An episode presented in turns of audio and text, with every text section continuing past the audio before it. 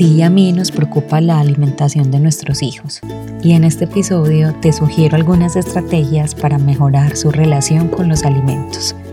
Bienvenida, bienvenido. Hola, aquí estamos en este nuevo episodio y quiero darte nuevamente las gracias por escucharnos desde tantos rincones del mundo. Hoy quiero contarte mi experiencia como madre alrededor de la alimentación de mis hijas y también desde mi conocimiento como médica darte algunas estrategias para hacer ese momento mucho más amable, mucho más tranquilo para toda la familia. Yo, al igual que tú, tenía muchas preguntas y tenía muchas expectativas con respecto a la alimentación de mis hijas. Sin embargo, esas expectativas las fui aterrizando en la medida en que fui comprendiendo sus etapas, sus procesos y entendiendo que el crecimiento de nuestros hijos es un crecimiento que no es lineal, es un crecimiento que varía mucho y que asimismo va a variar su alimentación. Quiero recordarte que la alimentación pues es la base de la salud y que es muy cierto que nuestros hijos deciden la cantidad y los alimentos que deben consumir, pero nosotros como adultos somos quienes ofrecemos esos alimentos y somos los responsables de proporcionarles alternativas saludables. El alimento no solo es importante por sus propiedades nutricionales, sino también por la relación que establecemos con el otro a través de la comida. Y la primera relación que tenemos con los alimentos es a través de ese amor materno o paterno. De bebés relacionamos la comida con el afecto, con el calor humano, con el apego, con el cariño y esto hace que tengamos una sensación de ser importantes, de ser un individuo que merece ser cuidado, valorado, y ese sentimiento hace parte de la construcción de la salud mental. Es decir, que el alimento nutre tanto el cuerpo físico como el cuerpo emocional. Y nosotros tenemos que cuidar esa relación que establecimos inicialmente con nuestros hijos a través del amor. La comida la relacionamos con el amor. Pero pasa algo y es que después del año de vida, nuestras hijas, nuestros hijos disminuyen el apetito. Y lo disminuyen por una razón muy importante y es que durante ese primer año de vida tienen una velocidad de crecimiento enorme y después la velocidad disminuye de forma importante. Por lo tanto, las necesidades de alimento disminuyen también y entramos en algo que se llama inapetencia fisiológica. El niño disminuye sus alimentos, la cantidad e incluso la variedad de los alimentos se pueden volver más selectivos. Pero entonces cuando llega esta etapa, nosotros comenzamos a cambiar esa relación de amor inicial por una relación de desconfianza, de insistencia, de persecución y nuestros pequeños se muestran algo desconcertados porque antes era un momento muy placentero y ahora se convirtió en una batalla. Y ahí es cuando nosotros como padres empezamos a preocuparnos por la alimentación de nuestros hijos y nos puede llevar incluso a consultar porque creemos que nuestros hijos no están comiendo la cantidad que nosotros consideramos que es la adecuada. Y aquí quiero darte la primera sugerencia o recomendación que me ha funcionado muy bien con mis hijas y es confiar.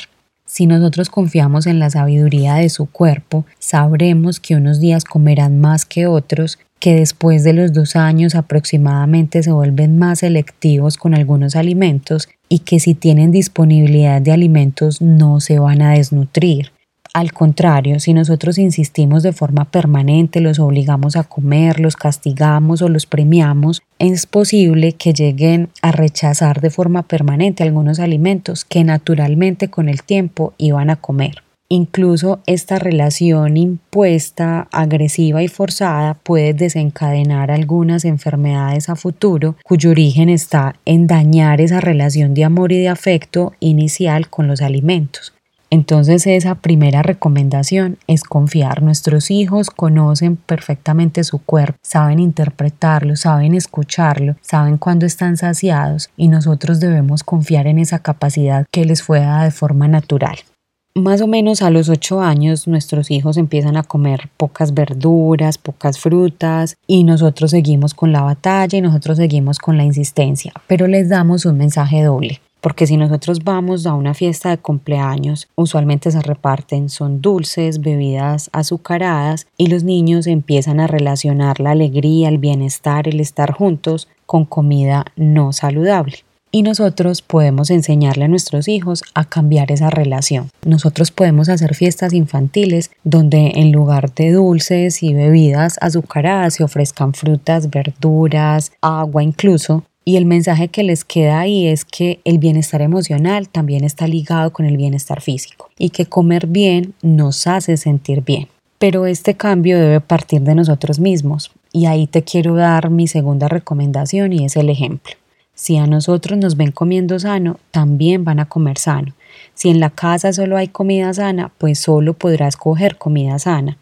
Mi tercera sugerencia es no insistir.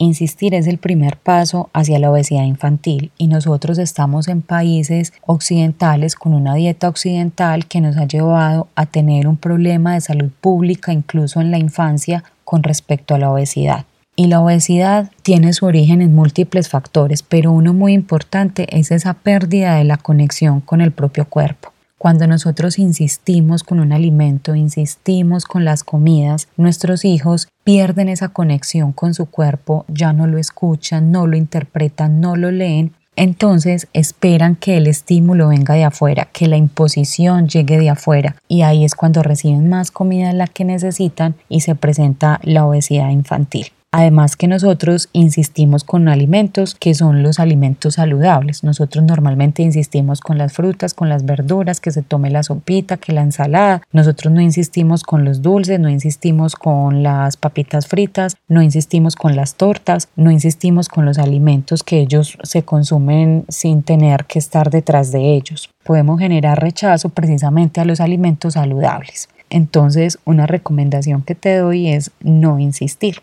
Y nosotros podemos caer también ahí en un juego de darles alimentos no saludables con tal de que coman alguna cosa. Y con esa justificación les llenamos el estómago de alimentos que son perjudiciales. Tenemos que revisar ese tema también porque en este caso es preferible un estómago vacío que un estómago lleno con alimentos que le van a hacer daño a nuestros hijos y que los van a enfermar.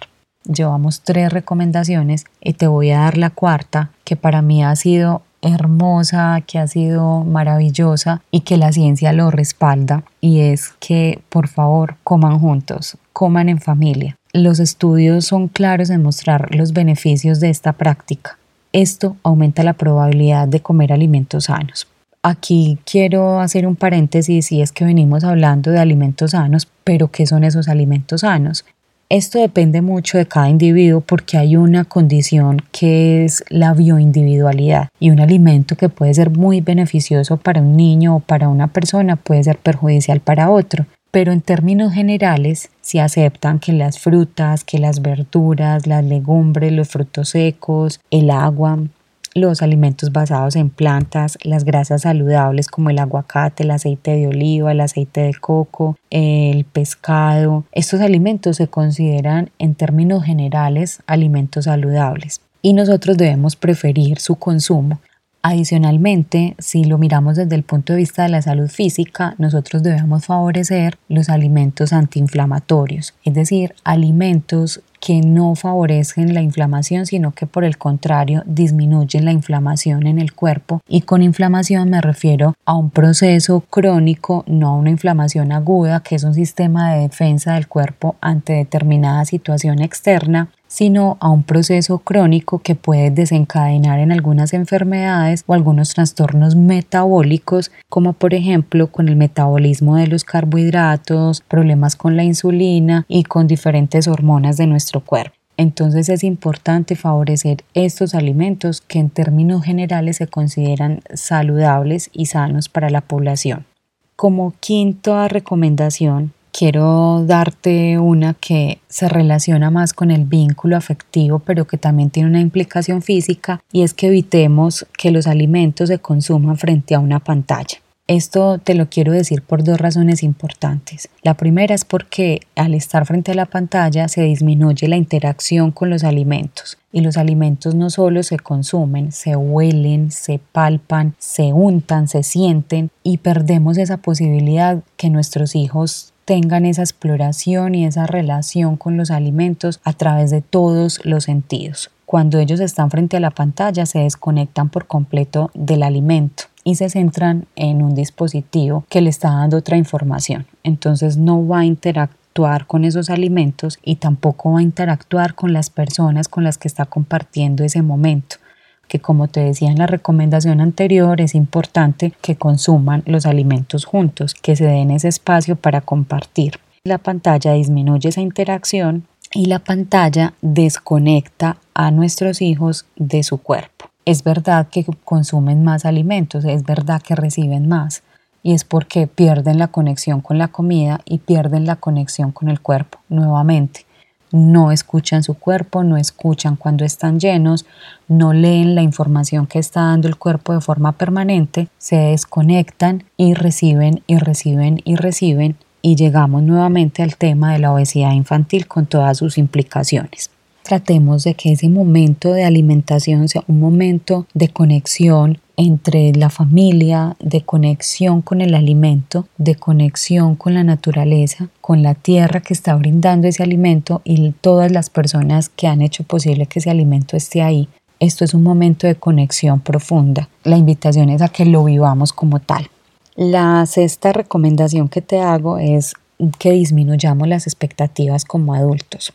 Esto es un tema que nos cuesta mucho y te cuento que a mí, incluso como médica, me costaba demasiado y a veces todavía me cuesta. Cuando veo que mis hijas no comen lo que yo hubiera querido, siento cierta sensación de frustración, pero cuando hago el análisis y hago el razonamiento que te estoy contando aquí, entiendo que sus necesidades son diferentes y que no puedo pretender que coma la misma cantidad que yo quiero comer o que yo quiero que ellas coman. La disminución de las expectativas va ligada a la no insistencia y las expectativas de nosotros como adultos no son reales porque nosotros usualmente queremos que coman una cantidad mayor de la que está preparado su cuerpo para recibir. El estomaguito de nuestros hijos es del tamaño aproximado de su puño cerrado, del puño de ellos, no el nuestro, sino el de ellos. Entonces, si tú ves el puño de tu hija o de tu hijo, es un puño pequeño, no le cabe una cantidad grande de comida. La cantidad que se come tu hijo o tu hija es la cantidad que necesita y es la cantidad que le cabe a ese cuerpo.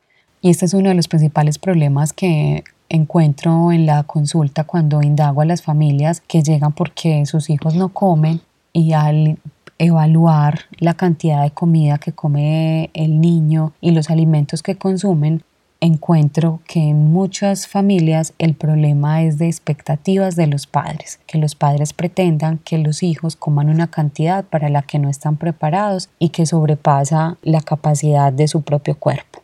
La séptima recomendación y la última es que tomemos decisiones conscientes alrededor de la alimentación. Esto es importante no solo para mejorar la relación con la comida, sino que hoy sabemos que los alimentos determinan en gran medida nuestra salud.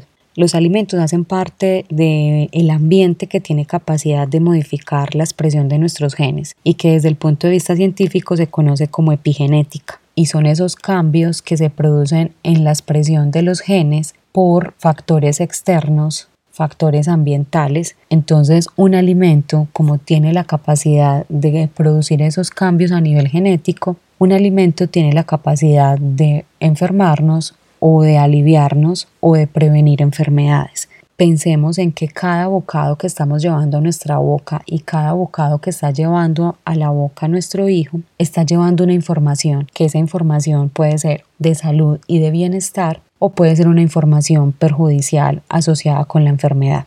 La invitación es a que elijamos esos alimentos de forma consciente para que siempre mandemos una información de bienestar y de salud. Y aquí también juega un papel muy importante la relación emocional con esos alimentos y por eso la invitación es a que convirtamos ese momento de la alimentación en un momento de amor, de placer, de bienestar, de estar todos juntos alrededor de la comida, conectados entre nosotros y conectados con nuestro propio cuerpo. Este momento de la alimentación debe ser un momento muy agradable para muchas familias, posiblemente sea el único momento en el que comparten con sus hijos porque están en el día en otras actividades y es el momento en el que están juntos como familia. Si ese es el único momento que tienen para compartir, que se convierta en un espacio de fortalecimiento de ese vínculo y de fortalecimiento de ese amor y de ese cariño que los une. Para mí estas estrategias han sido muy importantes y no solamente como madre, sino también en mi práctica profesional. Y es porque como alergóloga las alergias alimentarias se pueden manifestar con rechazo a algunos alimentos puntualmente. Y he visto cómo las familias en su insistencia para que el hijo se coma determinado alimento terminan desencadenando unos síntomas y produciendo unos síntomas porque el hijo es alérgico a ese alimento y el cuerpo en su sabiduría empieza a rechazarlo pero nosotros en la insistencia terminamos desencadenando los síntomas. Toda esta información, el no insistir, el dar ejemplo, en comer con nuestros hijos, en disminuir las expectativas, el evitar hacerlo frente a las pantallas, el confiar, son estrategias fundamentales para que todos puedan vivir un momento muy armonioso en familia. Gracias nuevamente por estar aquí y nos escuchamos en este universo de familias.